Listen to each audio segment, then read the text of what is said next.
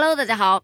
十月十八日呢，北京冬奥会的火种在奥林匹克运动的发祥地希腊伯罗奔尼撒半岛的古奥林匹亚采集成功。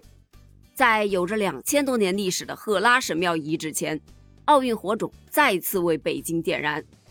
整个仪式呢，从当地时间的上午十一点三十分开始，随着奥林匹克会歌在古奥林匹亚赫拉神庙遗址的上空响起，奥运五环旗帜缓缓升起。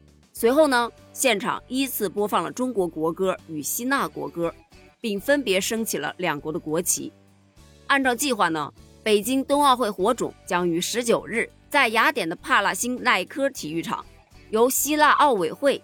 转交给北京冬奥组委，北京冬奥组委的工作团队啊，将于当天乘坐航班将火种带回国内。国际奥委会主席巴赫呀，他在仪式上发言称，北京将书写历史，成为有史以来第一座既举办过夏季奥运会又举办过冬季奥运会的城市。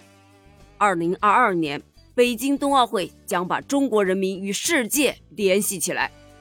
如今。北京冬奥会的火种已经燃起，将为全世界带去希望，实现让三亿人参与冰雪运动的愿景，永远改变冬季运动的历史。当中国迎接最优秀的冬季运动员之时，全世界将看到中国的激情。由此可见啊，国际奥委会主席巴赫对咱们北京冬奥会是信心满满呢。实不相瞒，我也是信心满满呀。非常期待二零二二年北京冬奥会，期待奥运健儿们的好成绩吧，加油！关于这件事儿，你怎么看呢？你觉得中国这次能拿到多少枚金牌呢？